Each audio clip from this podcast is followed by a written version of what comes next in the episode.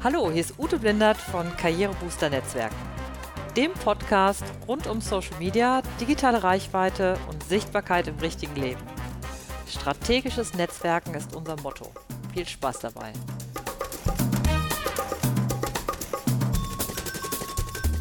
Hallo, hier ist wieder Ute Blindert von Karrierebooster Netzwerken.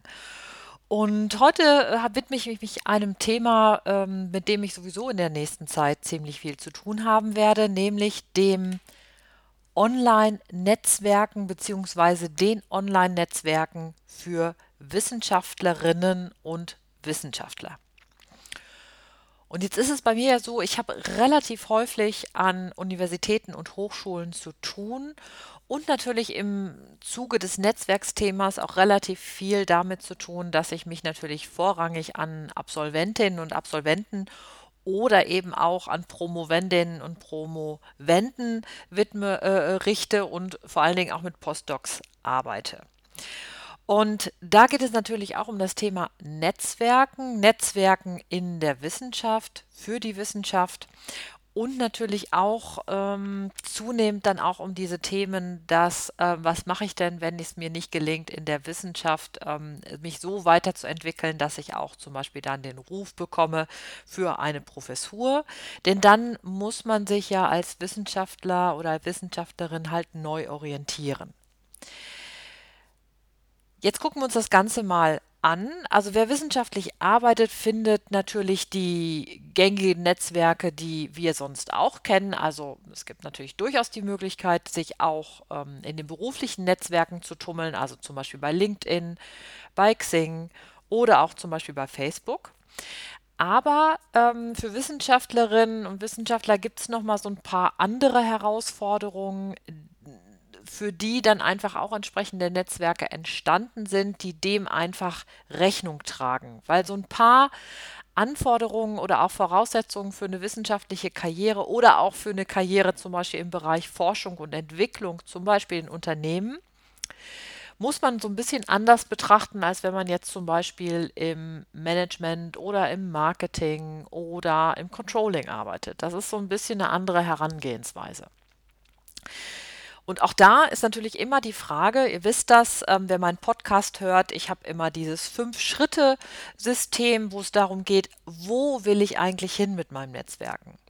Das heißt, wenn ich jetzt zum Beispiel an einer Hochschule bin und dort arbeite als wissenschaftliche Mitarbeiterin oder ich bin noch mitten im Studium und ich überlege durchaus in so einen wissenschaftlichen Bereich zu gehen, also ich möchte gerne Promotion an mein, Stu an mein Studium anschließen, dann äh, lohnt es sich natürlich zu gucken, ähm, wenn ich zum Beispiel in die Wissenschaft möchte, dann solltest du dir einfach auch die Netzwerke, jetzt in Klammern die Online-Netzwerke für Wissenschaftlerinnen und Wissenschaftler angucken.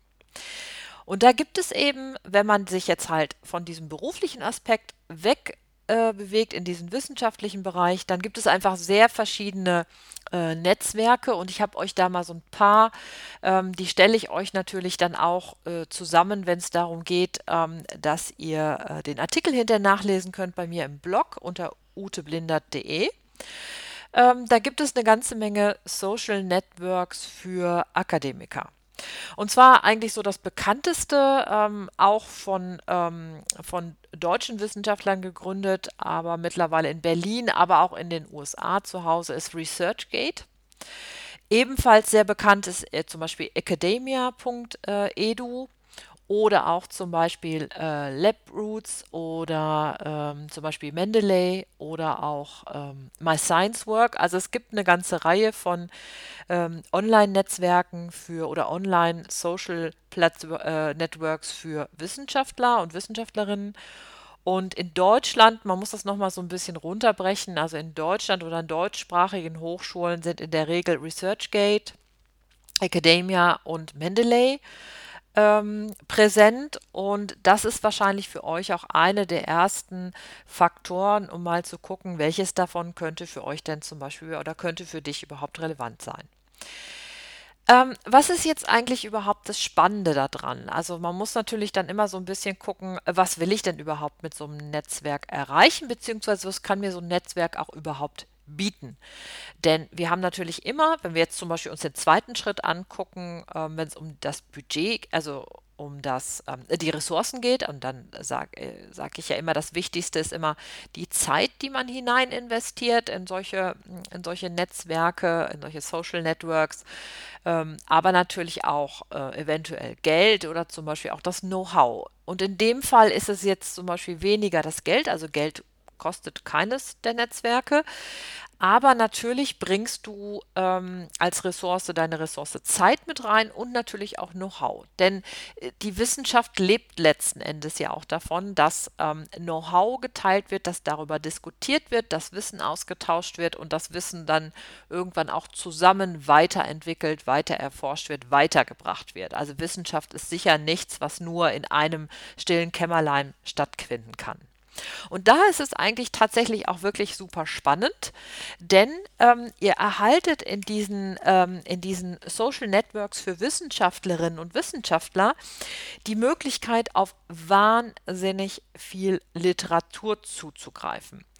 Also auf der einen Seite frei zugängliche Texte, aber auch die Möglichkeit zum Beispiel überhaupt rauszufinden, was gibt es denn überhaupt für Literatur zu dem Thema, mit dem ich mich gerade auseinandersetze. Und zum Beispiel auch die Möglichkeit dann, wenn ihr irgendwas Interessantes gefunden habt und ähm, ihr habt es äh, und ihr habt es da zum Beispiel bei jemand gefunden, könnt ihr zum Beispiel fragen, kann ich einen Blick darauf werfen, können wir uns darüber austauschen.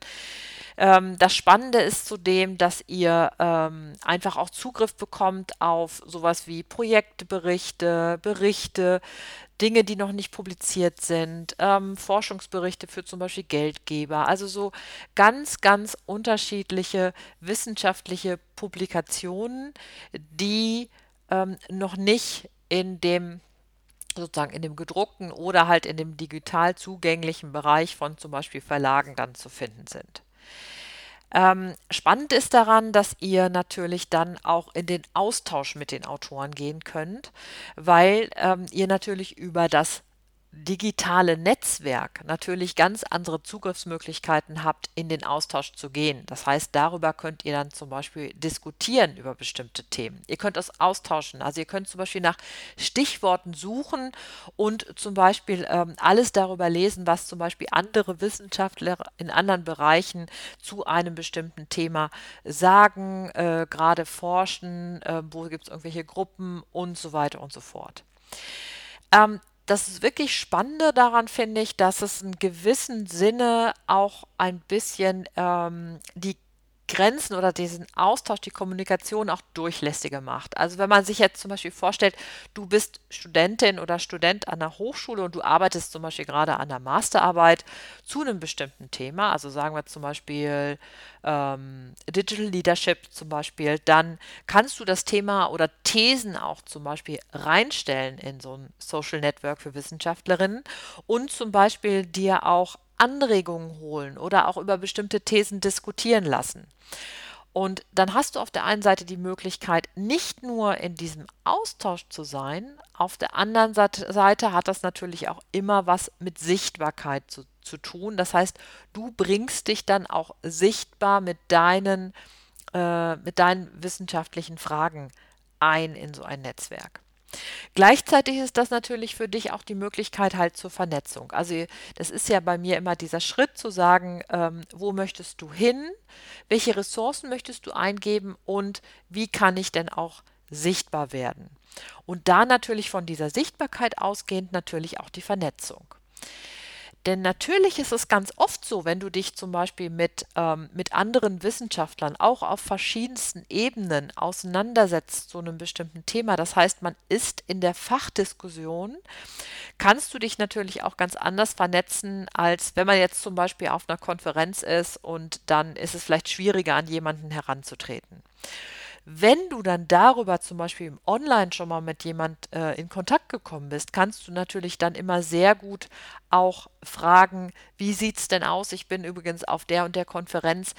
Meinen Sie, Sie haben dann auch mal Zeit, um eine Tasse Kaffee mit mir zu trinken? So. Dann hat man natürlich immer so ein bisschen die Frage, und da kommen wir eigentlich wieder so ein bisschen zurück zu den Ressourcen.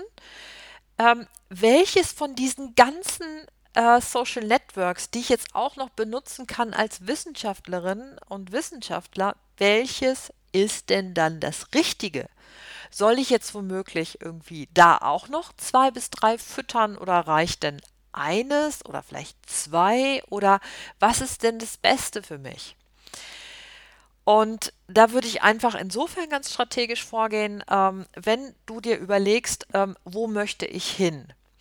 Dann äh, hast du natürlich auf der einen Seite diesen Blick in die Zukunft. Das heißt, ähm, zum Beispiel zu gucken, ähm, nehmen wir mal an, du willst in einen bestimmten Bereich oder du überlegst, äh, in, an bestimmte Hochschulen zu kommen und dich gerne mit bestimmten Wissenschaftlern aus einem, ähm, aus einem bestimmten Land oder von bestimmten Hochschulen zu vernetzen, dann würde ich durchaus gucken, wo sind die denn, in welchem Netzwerk kann ich die denn antreffen.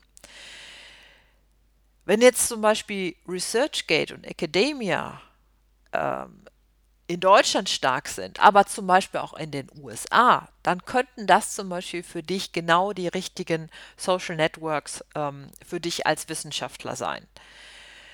Wenn du aber sagst, ähm, ich möchte gerne in, äh, was ich mehr in den asiatischen Raum rein. Und da gibt es ähm, einen Schwerpunkt auf ein anderes Netzwerk, dann würde ich mir tatsächlich strategisch überlegen, ob du sagst, okay, dann lege ich den Fokus auf dieses Netzwerk und gleichzeitig natürlich zu gucken, ähm, ist es vielleicht sinnvoll, sich mit den Leuten zu vernetzen, die an der eigenen Hochschule sind oder im, im eigenen Umkreis oder sich äh, mit dem eigenen Fach sehr auseinandersetzen, dann würde ich das mir auch nochmal angucken. Also wahrscheinlich kann es sein, dass es am Anfang ganz gut ist, wenn du den Fokus darauf legst, dass du vielleicht bei ein oder zwei Netzwerken bist und da die Profile gut pflegst. So.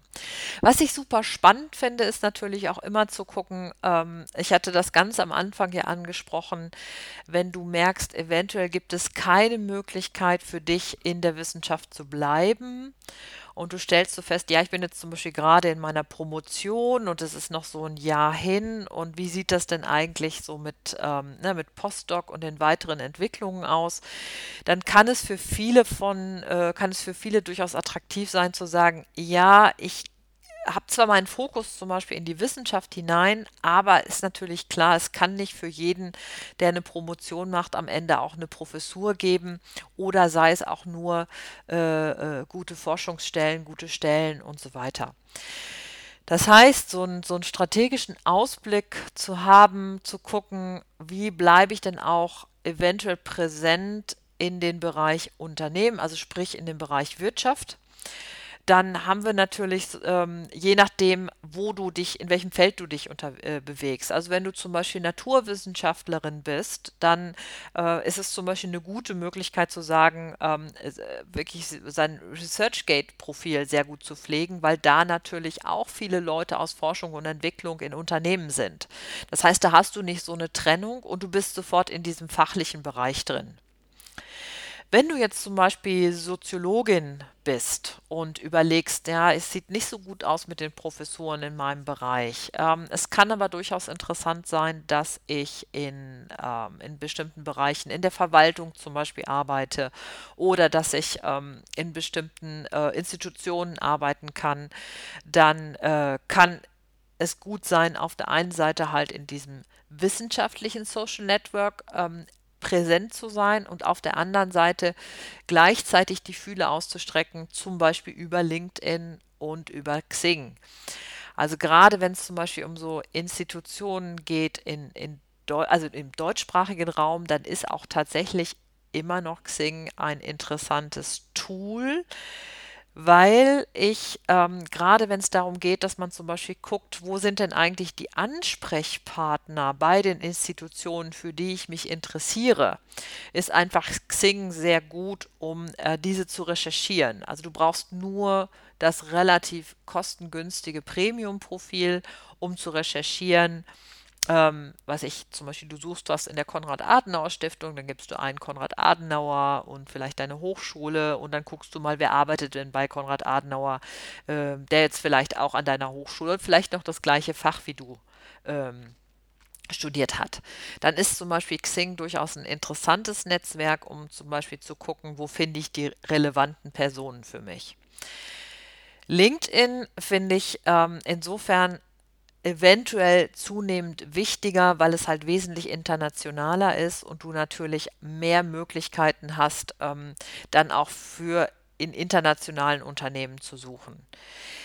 Ich finde bis dato die Suche bei, äh, bei, bei LinkedIn nicht so besonders ähm, attraktiv. Also die finde ich nicht so in die Tiefe gehend wie bei, bei, bei Xing. Und da würde ich, würde ich tatsächlich im Moment nochmal so ein bisschen gucken, ob du da vielleicht auch bei beiden bleibst.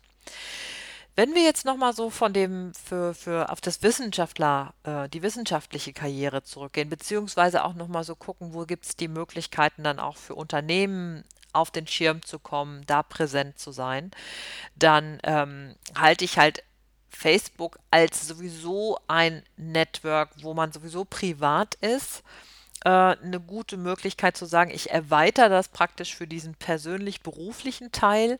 Und da ist einfach das Schöne, dass es so international ist. Das heißt, wenn du als Wissenschaftlerin unterwegs bist und du hast deine Kollegen in den USA und ähm, all over the world, dann kannst du halt einfach Facebook super gut nutzen, um einfach auf dieser persönlich-beruflichen Ebene in Kontakt zu sein mit deinen potenziellen Kollegen oder auch eben für den Austausch.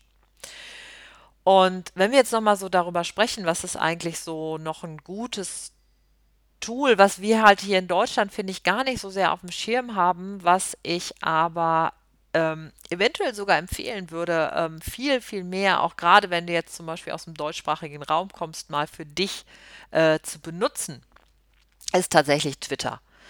Also wenn man sich mal anguckt, wie die Amis damit umgehen und ähm, was für ein ähm, entzückendes, äh, spaßmachendes, ähm, eigentlich ja ist ja, geht ja eher so in diesen Microblogging-Bereich hinein, äh, Tool das ist, dann äh, finde ich, da sollten ähm, deutsche Wissenschaftlerinnen und Wissenschaftlerinnen sich eigentlich eine, eine Scheibe von abschneiden und es eigentlich für sich viel, viel mehr nutzen. Und zum Beispiel über Konferenzen äh, twittern und sich austauschen und auch vor allen Dingen das, was man halt selber irgendwo anders veröffentlicht, dann auch entsprechend wieder neu zu vertwittern. Ähm, es gibt, es gibt durchaus ein paar Wissenschaftler, die bei Twitter unterwegs sind, ähm, aber es sind nicht so viele. Es ist noch ein bisschen vorsichtiger. Also es sind vor allen Dingen die, die internationaler unterwegs sind, also ich zum Beispiel schon mal in den USA waren und da gearbeitet haben, die das zum Beispiel sehr für sich nutzen. Ähm, also zum Beispiel Kerstin Hoffmann hat zum Beispiel die Sabine Hossenfelder, eine, eine theoretische Physikerin ausgebuddelt, die, die Twitter, die einfach Twitterin der ersten Stunde ist und das merkt man natürlich auch daran, wie viel Follower, äh, Follower sie hat. Ähm, wo ich jetzt die ganze Zeit über Social Networks gesprochen habe, ähm, wenn wir nochmal so auf Sichtbarkeit zurückkommen und sozusagen ich, ich, ich hege meinen eigenen Garten, dann ist natürlich der eigene Blog nach wie vor äh, ein, ein wichtiges Tool und tatsächlich würde ich mir immer überlegen, ob ich nicht zumindest meinen eigenen Namen, äh, also zumindest den eigenen Namen mir sichere und vielleicht so eine rudimentäre Webseite aufsetze, ähm, vielleicht, also einfach vielleicht über WordPress und ein, rudimentäres Blog noch mit dabei, um zumindest so die, die neuesten Entwicklungen oder die neuesten Termine und Vorträge und so weiter mit dabei zu haben. Also das würde ich mir immer überlegen. Ähm, weil es natürlich so ein, ähm, weil es im Grunde das eigene, der eigene Garten ist und da kann einem äh, jemand nicht irgendwie die, die Blumen draus räubern. Und ihr habt es gerade gesehen, Facebook hat seinen Algorithmus geändert. Ähm, es wird immer schwieriger, jetzt, wobei das jetzt zum Beispiel nicht für die Profile gilt. Aber Facebook, wenn Facebook morgen beschließt, dass auf einmal die Firmenseiten die wichtigsten sind und die, die privaten Profile ähm, in der Versenkung verschwinden sollen, dann kann Facebook das theoretisch entscheiden und du kannst nichts dran machen. Also insofern, der eigene Blog ist natürlich immer dein eigener Garten. Ja, und ähm, wenn wir jetzt halt hier so übers Netzwerken sprechen oder wo ich jetzt halt so über die Social Networks gesprochen habe, das hat natürlich immer was auch mit dem Selbstmarketing zu tun und dem Netzwerken für deine Karriere. Ähm, aber gleichzeitig ist halt das Schöne bei der Wissenschaft, dass du natürlich auch Dinge und Wissen von dir teilst und in die Welt hinausbringt und natürlich im Austausch bist mit anderen Menschen und das ist halt einfach so eine feine Geschichte. Ähm, Besonders wichtig finde ich aber auch da den Spruch, also dieses, dein Netzwerk muss da sein, wenn du es brauchst. was, worauf ich ja immer wieder zurückkomme. Ähm, denn gerade wenn du sagst, ich habe eigentlich so die Planung, eine Wissenschaftskarriere zu machen und dann klappt das hinterher nicht so gut, da einfach einen Plan B zu haben und den im Grunde durch dein Netzwerken schon so vorbereitet zu haben, ist eine super wichtige Geschichte. So, jetzt auch heute gibt es natürlich wieder Shoutouts und die sind natürlich heute ganz wissenschaftlich, das ist natürlich klar. Also auf der einen Seite ähm, gibt es einmal eine sehr gute Webseite für Leute, die an der Hochschule sind. Das ist der Wissenschaftsturm und zwar wissenschafts-turm und dann Turm mit th geschrieben.de. Ähm, also eine Webseite, die einfach über total viele Sachen äh, informiert, äh, wie man sich an der Hochschule zurechtfindet, wie man ähm, wissenschaftlich arbeitet, wie man so eine Karriere vorbereiten kann, wie man für eine Promotion das Geld heranholt und so weiter und so weiter. Ähm, Gleichzeitig noch eine Sache, die ich auch super spannend fand. Es gibt ein ganz gutes Buch, das heißt Karriereführer für Naturwissenschaftlerinnen. Da geht es um ähm, so die Vorbereitung einer äh, der Karriere oder des Berufsweges für Naturwissenschaftlerinnen, also für Frauen. Und die Autoren ähm, dieses Buches ähm, haben eine Webseite aufgesetzt, die heißt Natural Science Careers. Ähm, ich verlinke euch das natürlich auch in den Show Notes. Und ähm, da lassen sich auch eine ganze Reihe von Infos finden, wenn es halt um die wissenschaftliche Karriere geht. Ja, und wenn du sonst irgendwie nochmal äh, persönlich Hilfe brauchst, also wenn du sagst, so ja, ich möchte mich gerne dazu beraten lassen, dann kannst du natürlich auch dich immer gerne an mich wenden. Das ist eine Sache, die ich sehr gerne anbiete. Das ist ähm, Karrierebooster Netzwerken, wie du durch strategisches Netzwerken erfolgreich wirst. Und das biete ich auch für dich in der 1 zu 1 Beratung an mit meinem, ähm, mit meinem 5-Schritte-Ansatz. Okay, das war's für heute. Ich äh, freue mich, dass du dabei warst und ähm, wünsche dir viel Erfolg. Und du weißt ja, never lunch alone. Alles Gute, deine Ute Blindert. Tschüss.